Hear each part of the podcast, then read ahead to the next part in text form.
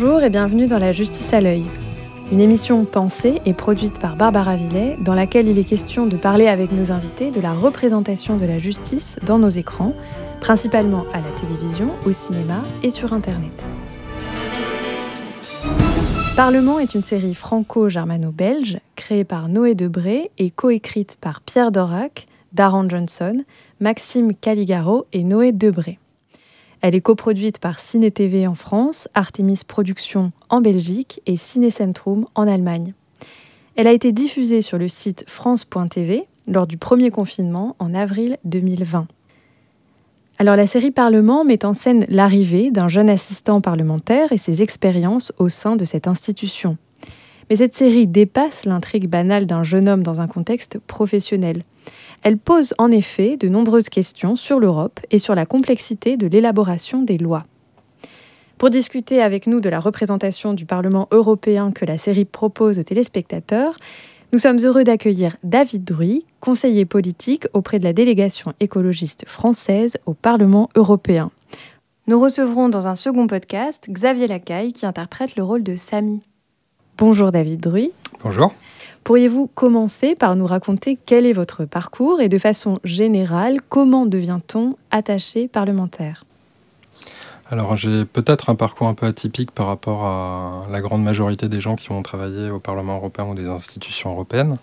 Il faut savoir que bon, euh, le droit européen est un droit à part entière, euh, qui, doit donc être euh, appris pour pouvoir en maîtriser les subtilités. Euh, moi, j'ai fait une euh, formation très généraliste, comme beaucoup de gens au final qui se retrouvent au Parlement européen, du moins chez les Français. J'ai fait euh, des études en sciences politiques.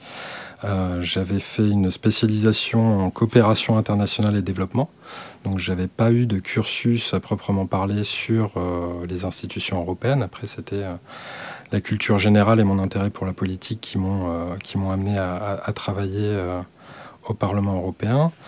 Et surtout, au fait, ça a été un peu sur un coup de, chance ou, de poker, je sais pas, mais bon, j'étais euh, à l'époque au chômage quand, avant de, travailler au Parlement européen.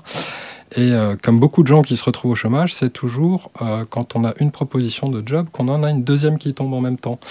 Et on se retrouve à devoir faire un choix. Alors c'était deux jobs totalement différents. J'ai finalement décidé d'aller travailler au Parlement européen parce que c'était en complète adéquation avec mes convictions, puisque je, suis né environnementaliste et je suis devenu écologiste, on va dire. Euh, et euh, j'ai eu l'opportunité d'aller travailler avec une députée européenne écologiste française, euh, que je ne connaissais pas. C'est vrai qu'en général, le monde de la politique est un petit milieu, et c'est en général par l'entremise de relations personnelles que l'on va rencontrer des gens.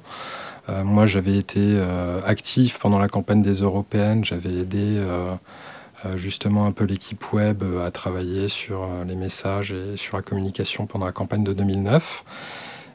J'avais candidaté auprès de différents députés et je n'avais pas eu de réponse parce que bon, je ne les connaissais pas personnellement. Et en novembre, donc après le début du mandat, puisque le mandat commence en, juillet après les élections en juin, j'ai eu l'opportunité de candidater grâce à justement une de mes rares connexions dans, le parti Europe Écologie, euh, j'ai appris que cette députée cherchait quelqu'un, que je pouvais correspondre au profil, et euh, elle m'a invité à candidater. Alors j'y croyais pas trop parce que justement je n'avais pas fait d'études européennes, mais j'avais euh, sur mon CV un, petit passage à Bruxelles au sein du programme des Nations Unies pour l'environnement où justement j'avais suivi le, travail du Parlement européen et où euh, j'avais fait un stage où je faisais des fiches, hein, essentiellement sur euh, l'actualité européenne. Donc ça avait été mon, on va dire ma porte d'entrée euh, sur mon CV et en plus effectivement tout, mon passé militant et mes expériences professionnelles qui étaient toutes liées au développement durable au sens large, on va dire, et à l'écologie. Et voilà, ça ça n'était pas calculé, ça n'était pas voulu. Euh, et c'est sûrement pour ça que c'était euh, d'autant plus agréable de, faire ce boulot parce que je suis tombé dans un milieu où, euh, comme l'acteur, je ne connaissais pas grand-chose et forcément j'ai été un peu surpris et pris au dépourvu. Mais on va dire que mon expérience n'a pas vraiment été la même que lui. D'accord, mais alors vous faites bien de parler de l'acteur justement parce que Samy, il s'appelle Samy, il est joué par Xavier Lacaille Et il arrive au Parlement un petit peu naïf, assez peu au courant du fonctionnement de l'institution. Est-ce que c'est souvent le cas? Est-ce que l'attaché parlementaire est supervisé à son arrivée par quelqu'un d'autre que le député avec lequel il travaille? Se forme-t-il tout seul? Est-il formé sur place? Alors il y a justement, moi je suis un peu arrivé comme, euh, comme Samy en cours de mandat. On, voit qu'il arrive, euh, que le député est déjà installé. D'ailleurs c'est très surprenant de voir qu'il est installé, qu'il n'a pas d'assistant parlementaire, qu'on ne sait même pas s'il en avait un auparavant. Euh, et, à vrai dire, les députés européens ont suffisamment de moyens pour recruter 3, 4, voire 5 euh, assistants parlementaires. Donc euh, qu'il n'en ait aucun et qu'il n'y ait personne pour l'accueillir à part le député lui-même dans la série, c'est très surprenant.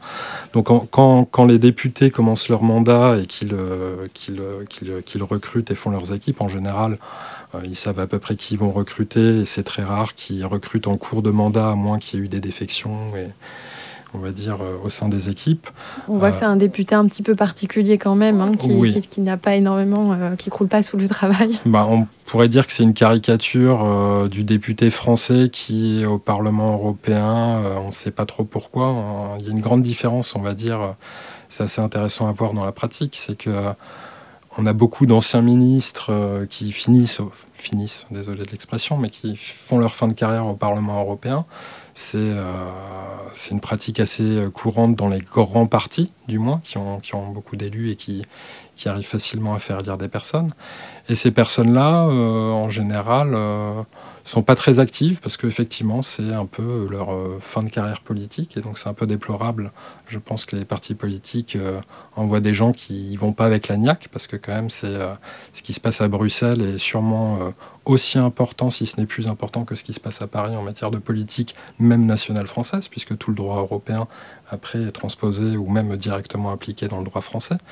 Donc euh, il y, a effectivement tous ces gens qui, sont, euh, sont élus et qui même font, plusieurs mandats d'affilée, mais ne sont pas très actifs. Et, on voit là la différence culturelle au final euh, entre les différents États membres, c'est que la France aura tendance du moins dans les grands partis, à envoyer des gens qui, au final, euh, seront pas très actifs, alors que dans les autres pays, c'est vraiment des gens qui, c'est pas forcément leur premier mandat, ils ont sûrement eu d'autres expériences politiques avant, même significatives, mais qui, viennent vraiment pour mouiller le maillot et euh, qui, qui contribuent à l'élaboration de la loi européenne. Et je crains qu'il y ait malheureusement pas suffisamment d'élus français qui prennent cette chose au sérieux quand ils arrivent à Bruxelles. Et ça contribue au final au manque de rayonnement de la France dans les institutions européennes et dans le rapport de force avec euh, les autres pays. Alors, si vous voulez bien, revenons un tout petit peu sur vous et dites-moi un peu, euh, justement, est-ce que, euh, à votre arrivée, vous êtes supervisé ou vous vous formez un peu sur place. Hein. c'est vrai que j'ai un peu perdu le fil. en début de mandat, donc euh, en fait, les, tout est très bien organisé. Le Parlement européen est une grosse administration. Il y a plus en tout de plus de 6000 personnes qui travaillent au Parlement européen, en comprenant les collaborateurs euh, euh, politiques. Après, il y a toutes les petites mains de l'administration et puis les gens qui font l'entretien, la sécurité, les huissiers et compagnie. Et donc, au fait, quand un député commence son mandat, il reçoit différents dossiers qui lui permettent de découvrir euh, voilà, quelles, sont les prérogatives du Parlement européen. Et euh, tous les collaborateurs qui sont recrutés au début peuvent, au début de mandat du moins, peuvent bénéficier de, certaines formations, on va dire un peu accélérées sur le fonctionnement du Parlement européen. Euh, moi, donc, je suis arrivé en, novembre et j'ai pas eu cette opportunité. J'ai eu la chance quand même de faire un tuilage avec la personne que j'ai remplacée qui a pu, ça, ça, a été pendant une seule semaine et ça m'a semblé passer très vite parce qu'au fait, on arrive, rien, rien qu'arriver devant le Parlement européen, en fait, c'est impressionnant. C'est un bâtiment qui est, enfin, du moins, euh, celui de Bruxelles comme celui de Strasbourg. Hein. On, reviendra peut-être à la différence entre les deux. Euh, mais euh, c'est impressionnant. Et, et c'est surtout que c'est comme une grande tour de Babel où il y a 24 langages différents qui sont parlés et interprétés. Euh, sans compter même toutes, les cultures régionales qui peuvent exister euh, au sein de l'Union européenne. Mais en gros, voilà. Euh, moi, j'ai eu cette chance de me, de me faire un peu guider au début, euh, et quand je dis guider, je vais même parler de, guidage géographique, parce que le, bâtiment du Parlement européen est tellement grand qu'au début, on n'arrive même pas à s'y retrouver dedans. Je pense que ça aurait pu être intéressant dans la série qu'ils abordent un peu cet aspect-là, même si on le voit des fois qu'ils tournent un peu en rond et qu'ils savent pas trop où ils vont. Ce sera euh, peut-être le cas dans la, dans la saison 2, on verra. Voilà, mais effectivement, les, les noms des salles euh, sont par rapport au nom des bâtiments et c'est les initiales des bâtiments qui sont données et ensuite l'étage, puis l'aile du bâtiment, puis le numéro de la salle. Donc au fait, on se retrouve avec des dénominations de salles euh, où pour le bâtiment Altiero Spinelli au huitième étage de l'aile H, le bureau 308, ça sera le A8H 308. C'est labyrinthique un peu. Voilà, donc c'est un peu surprenant au début, on a du mal à, à s'y faire. Euh, et, ce qui est encore plus perturbant, c'est qu'une fois qu'on a appris à se reconnaître à Bruxelles, on doit découvrir comment se reconnaître à Strasbourg. Est-ce que l'esprit bon enfant qui est, euh, qui est quand même dans la, dans la série, un peu écolier, euh, ils se font un peu de, de des ruses parmi les, les jeunes assistants, est-ce que ça existe vraiment? Euh, moi, j'ai pas vraiment eu cette impression. Après, c'est euh, la manière dont c'est présenté euh, dans la série, euh, c'est effectivement assez intéressant parce qu'il y a, des, jeux de rôle qui sont joués un peu par certains. Et effectivement, quand il y a un nouveau qui arrive, on peut être tenté de, lui faire des blagues. Et c'est vrai qu'on quand il y a des questions un peu naïves qui peuvent être posées, enfin c'est en gros ça la grosse différence entre ceux qui arrivent et ceux qui, qui sont déjà en place depuis longtemps, c'est que les nouveaux sont naïfs, euh, vont euh, s'imaginer que par la force de la volonté, ils vont réussir à faire plein de choses, mais la seule volonté suffit pas. Euh, le plus important, en fait, c'est de connaître les rouages de l'institution tout en ayant de la motivation, parce que la motivation seule ne sert à rien. Et donc, au fait, moi, justement, quand je suis arrivé, alors que je ne connaissais rien, enfin rien, presque, au fonctionnement du Parlement européen, ce que j'ai fait, tout bêtement, c'est lire le règlement du Parlement européen.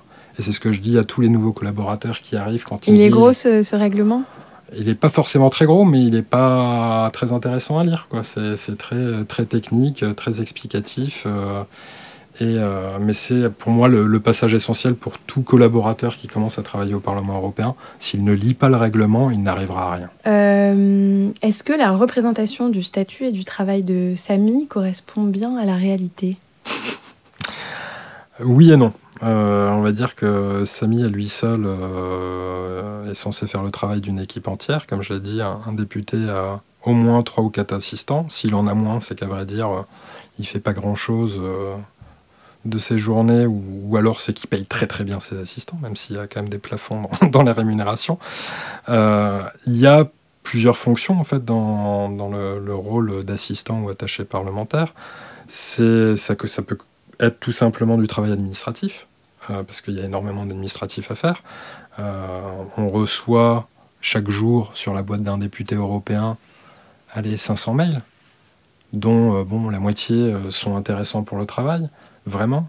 Et euh, un dixième appelle une réaction euh, si on veut vraiment euh, travailler au quotidien. Donc ça veut dire qu'il y a 50 emails importants à traiter par jour, ce qui n'est pas rien. C'est des emails qui peuvent sembler très simples à lire pour des gens comme moi qui sont habitués, mais au fait, quand on voit les acronymes et tout ce genre de choses qui sont propres à une profession, hein, voilà, les, acronymes européens, il y en a, ils sont à dormir debout. Et euh, rien que les découvrir en soi, ça peut être euh, très, très perturbant au début quand on participe à nos premières réunions. Moi, je me rappelle effectivement de cette première semaine où euh, j'étais dans des réunions et en fait, je ne comprenais pas ce qu'on racontait. J'avais beau parler anglais, à partir du moment où il y avait un acronyme ou qu'il y avait une référence à un règlement que je ne connaissais pas ou qu'on qu'on parlait du nom d'un député que je ne connaissais pas, je ne pouvais pas comprendre la référence. Voilà, c'est effectivement dans les réunions, quand on, quand on discute de, de, stratégie ou de technique ou de quoi que ce soit, si on n'a pas euh, la connaissance des vocables qui sont employés, ben en fait, on ne comprend pas grand-chose. Et c'est au fait ça, il y a ce processus d'acculturation, effectivement. Et justement, ce vocable, il est, il est en anglais Il est dans quelle langue euh, Alors, euh, toutes les réunions de travail, sans interprétation du moins, euh, se font en anglais ou presque à moins que tout le monde soit francophone et qu'il y ait un député français qui ne parle pas anglais. On va dire que c'est quelque chose d'assez courant parce que c'est aussi une, différence qu'on peut avoir, euh, on le voit avec euh, beaucoup d'autres pays européens, c'est que les Français, alors euh, c'est vrai qu'au début du XXe siècle, on était euh, la langue de la diplomatie. On était une grande nation et c'était tout à fait normal que l'on parle français dans les institutions internationales. C'est de moins en moins le cas. Et du coup, quand on ne parle pas anglais, au fait, on part avec un désavantage réel euh, par rapport à tous les autres concurrents, on va dire, euh, politiques qu'on peut avoir, puisque euh, la politique ne se fait pas seulement lors des réunions où on a de l'interprétation. Elle se fait aussi dans les couloirs, quand on va croiser un député, qu'on va essayer de le convaincre de signer un amendement ou de le voter. Et si on ne parle pas la même langue, bah, comment on fait? Eh ben, on ne peut pas le faire. Donc en fait, c'est vraiment pour moi aussi quelque chose d'assez essentiel, même si euh, on peut se poser la question, on y reviendra sûrement après, après le Brexit, pourquoi au fait l'anglais reste la langue officielle? Bon, il faut savoir que Malte aussi, l'anglais c'est la langue officielle, mais on aurait pu avoir l'opportunité de créer avec l'espéranto une langue unique, euh, propre à tous les Européens, qui aurait vraiment contribué à forger une culture européenne sur la linguistique. Et aujourd'hui, on se rend compte avec le Brexit qu'on va continuer à parler anglais, parce qu'au fait, tout le monde parle anglais, c'est la seule, langue que tout le monde parle vraiment. Donc, euh, effectivement, cet aspect linguistique est, est important. Justement, sur le, vous venez de, parler du, Brexit, donc je, vais vous poser la, question de, je vais vous demander de commenter, pardon, le, discours de Rose qui est dans l'épisode 9 euh, et qui parle de euh, l'hypocrisie de, l'orgueil britannique, euh, la série ayant été tournée avant l'accord final sur le Brexit. On va écouter cet extrait avec Léobardo et vous pouvez le commenter ensuite. What are you to do? Are you to turn yourself in? No, no, absolutely no. I can't do that. Oh, it's it's fine. I mean, everybody makes mistake. They will understand. Mm, yes, sure, but I'm British. So British people say sorry all the time. Yeah, they yeah, but that's not how it works. We only say sorry when the other person is the one who's meant to feel sorry. I never mean any of it. Why do you think we're still insisting on Brexiting? I mean, it'd be just way too embarrassing at this stage for us to come out and say, oh, sorry, guys, we actually never should have asked that question in the first place. Maybe we just forget about the whole thing. I can't come out now in front of everyone and say, sorry, actually, it's my knickers have been blocking the whole building for four hours. It's okay. Hey, relax. It's never too late to make the right decision. Voilà, alors pour euh, nos auditeurs, pour vous rappeler le contexte, en fait, euh, Rose a laissé sa valise euh, dans le Parlement européen de Strasbourg et, et, la valise va être détruite si elle, elle, n'assume pas que c'est qu'il s'agit de sa valise et en gros, elle fait un parallèle avec le Brexit en disant que ben, maintenant ils sont obligés d'y aller, que ce serait trop embarrassant d'assumer ou de, de, de, dire non, non, finalement, on ne veut, on ne veut plus du, du Brexit. Alors bon, il faut savoir que dans la pratique, euh, des valises, euh, il y en a partout au Parlement européen. Si on envoyait des démineurs à chaque fois, on ne pourrait jamais travailler. Donc au fait, ça, euh, ce, moment-là de, la série est pas du tout réaliste, même s'il prête beaucoup à rire. c'est une situation qui, n'arriverait jamais au Parlement européen, puisque de toute façon, tous les, tous les bagages sont scannés, du moins pour les visiteurs, et il n'y a, pas de, a pas de raison que, ce genre de choses arrive. concernant bah, le Brexit, alors, il faut savoir qu'on a quand même une spécificité en tant que Français, c'est qu'on est, euh, parmi les plus euh, anti-britanniques, je pense, euh, de tous les Européens, parce que c'est une, construction historique, que on a toujours été de grandes nations rivales, que De Gaulle s'est opposé à l'entrée du Royaume-Uni dans l'Union européenne en 1963, si je ne m'abuse, et sûrement avec de très bonnes raisons, parce que, au fait, à l'époque, il y avait une vraie cohérence entre les, six premiers États membres et euh, que le, Royaume-Uni risquait de, mettre à mal la cohésion qui existait déjà entre ces six États. Euh, derrière, en plus, le Brexit, pour moi, euh, chacun, chacun aura son avis sur la question, mais c'est la résultante d'une erreur politique euh, de David Cameron, qui au fait a fait ça pour euh, essayer de ressouder son camp et montrer que son parti euh, était pro-européen et au fait il, a un peu raté son pari.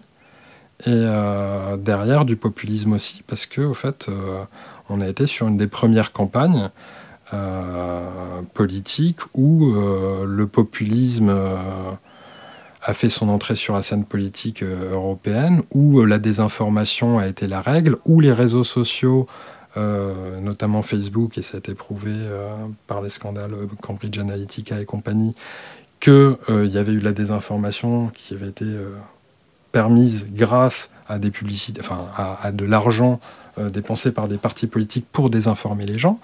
Et donc, quand, quand on faisait croire aux, Britanniques que quitter l'Union européenne, c'était récupérer tel ou tel,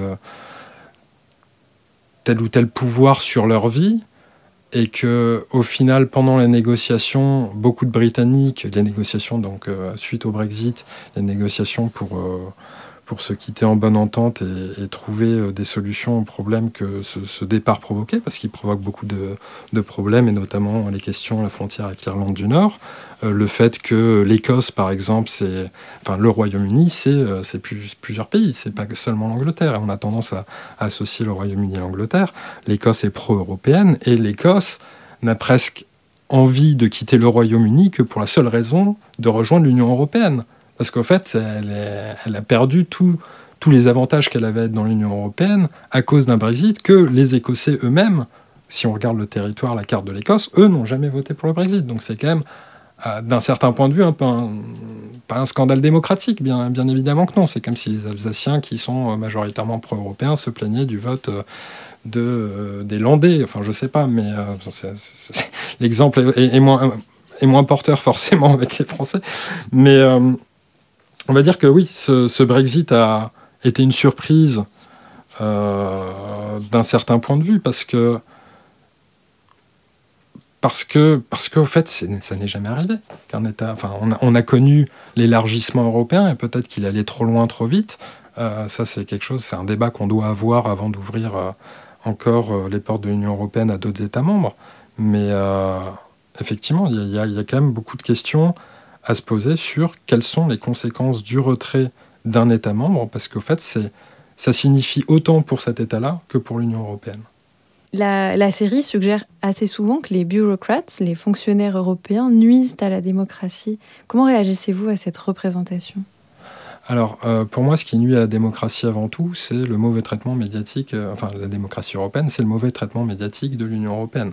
En France, on est un pays où, euh, quand on entend parler d'Europe, concrètement, c'est très rare, et quand on en entend parler, c'est pas les gens qui connaissent le sujet qui en parlent.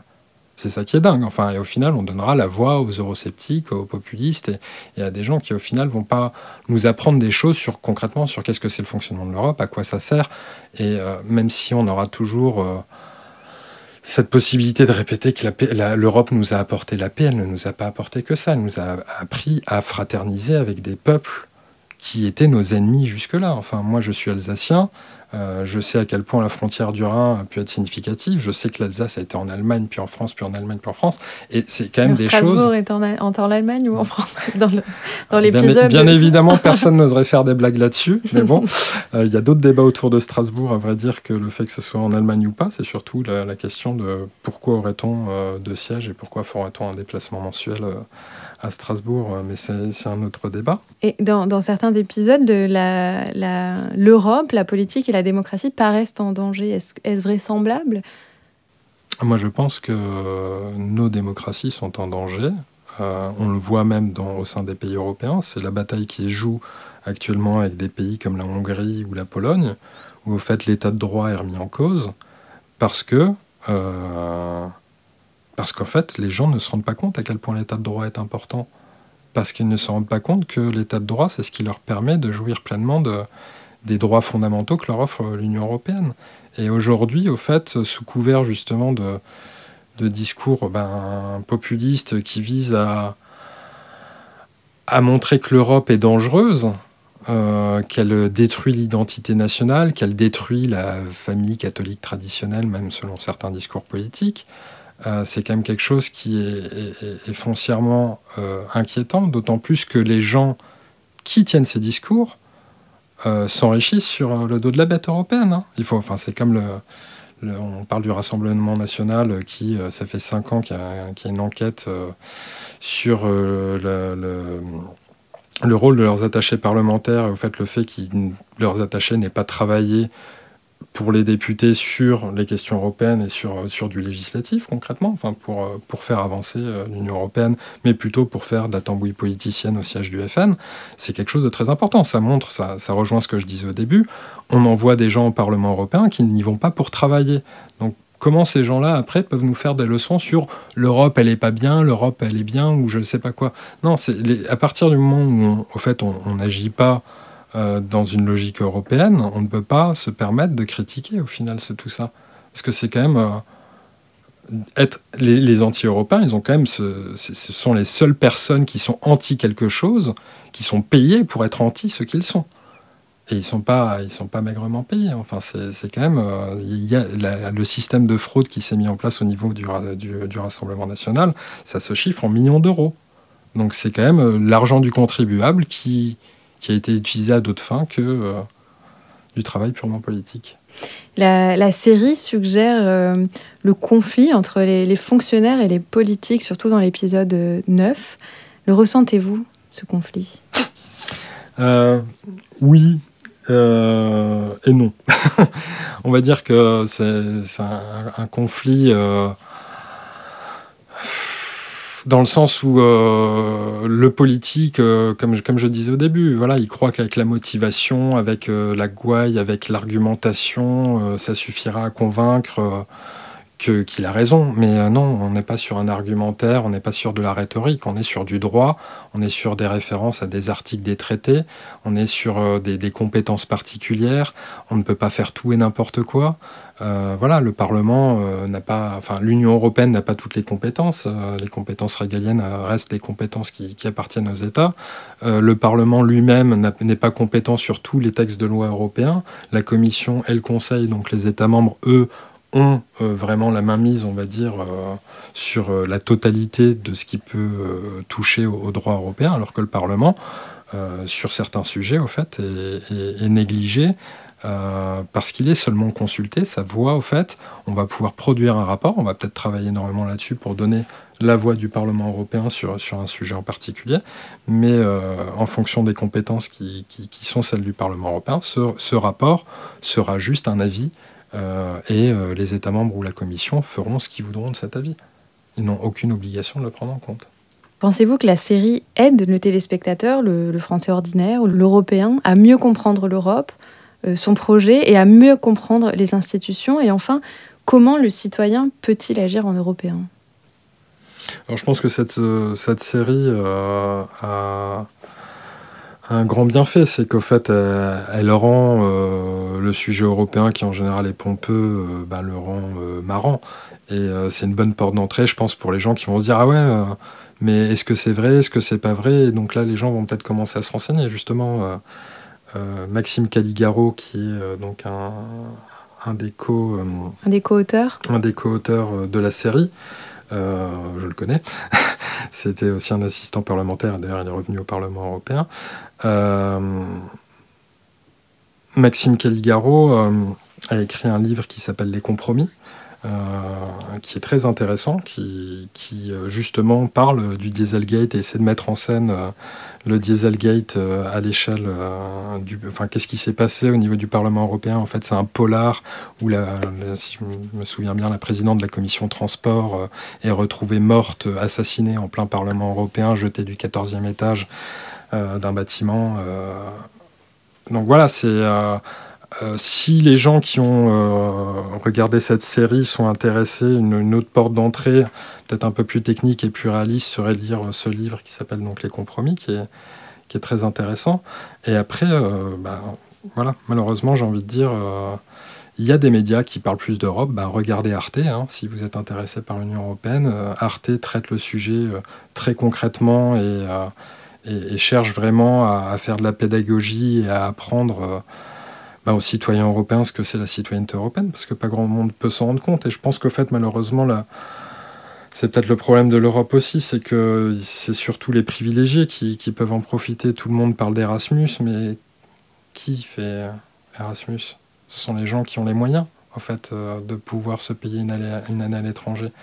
Euh, donc c'est peut-être là aussi, à ce niveau-là, qui qu'il faudrait agir, c'est euh, rendre l'Europe désirable peut-être plus tôt, plus jeune, par d'autres moyens, et, mais derrière se rendre compte qu'au fait, on peut...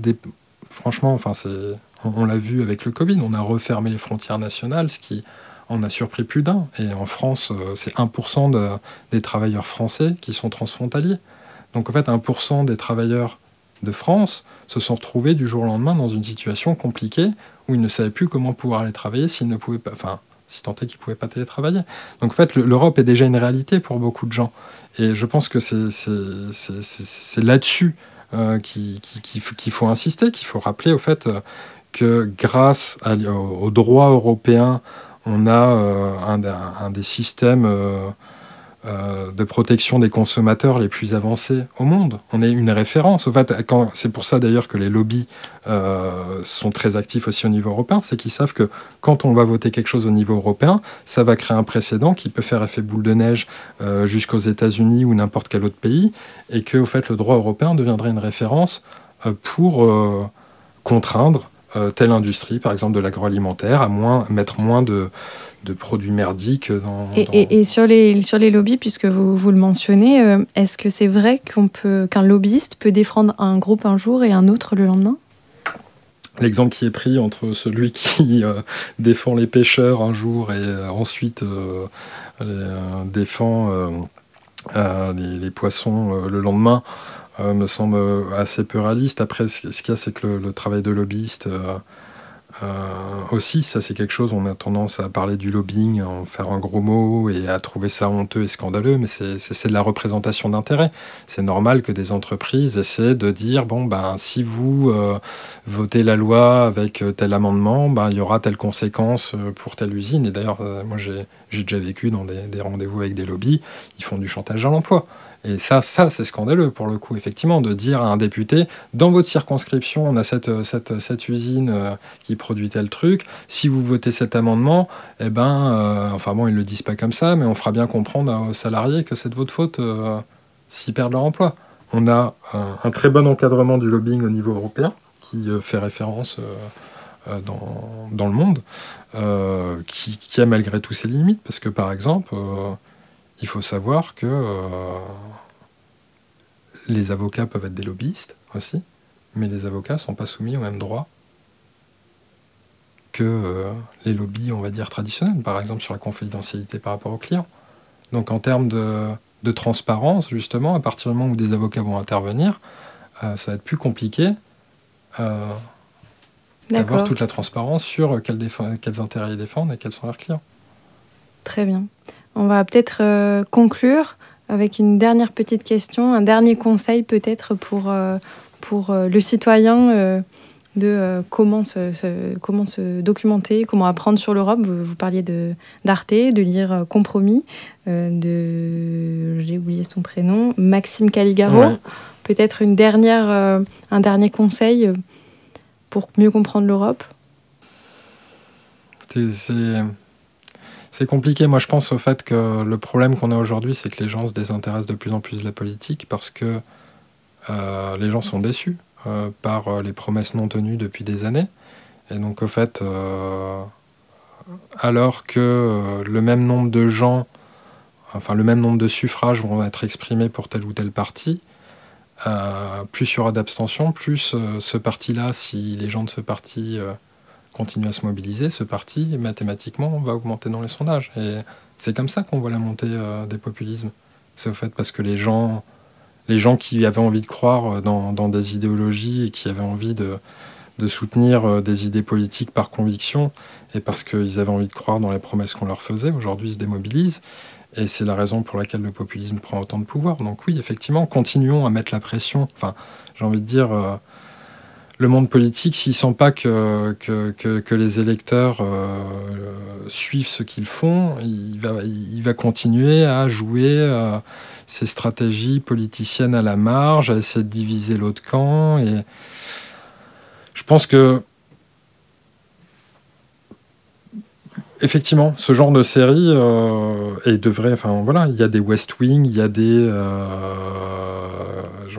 les noms, House of Cards, il y, a, plein de séries hyper intéressantes sur la politique qui nous permettent de comprendre le fonctionnement du Sénat américain. Mais euh, pourquoi, au fait, pourquoi aujourd'hui, justement, on n'investit pas plus dans des productions audiovisuelles qui nous permettent de découvrir par le divertissement le fonctionnement des institutions et euh, voir qu'est-ce qui cloche, qu'est-ce qui ne va pas, même si effectivement on n'est pas dans une euh, représentation 100% réelle. réelle, quoi, hein, parce qu'effectivement, moi je me suis un peu arraché les cheveux à certains moments en regardant la série en me disant c'est pas possible pourquoi ils ont fait ça comme ça mais je pense qu'il y a un moment il faut aussi euh, faciliter et, s'arranger un peu avec la réalité sinon c'est plus tenable et on peut pas faire quelque chose de, drôle et, intéressant à la fois. Très bien, merci beaucoup David Druy. Euh, cette émission a été préparée par Barbara Villet et à la technique par Léo Arango. Vous retrouverez toutes les références des ouvrages et travaux qui peuvent vous intéresser sur le site d'Amicus Radio, à la page de notre émission La justice à l'œil. N'oubliez pas d'écouter notre entretien avec Xavier Lacaille, acteur et interprète de Samy dans la série Parlement, et cela dans un second épisode. Si vous souhaitez aller plus loin sur des questions sur l'Europe, nous vous invitons aussi à écouter une autre émission d'Amicus Radio, Objection Votre Europe, qui renvoie les idées reçues d'où elles viennent. Merci pour votre écoute et à bientôt.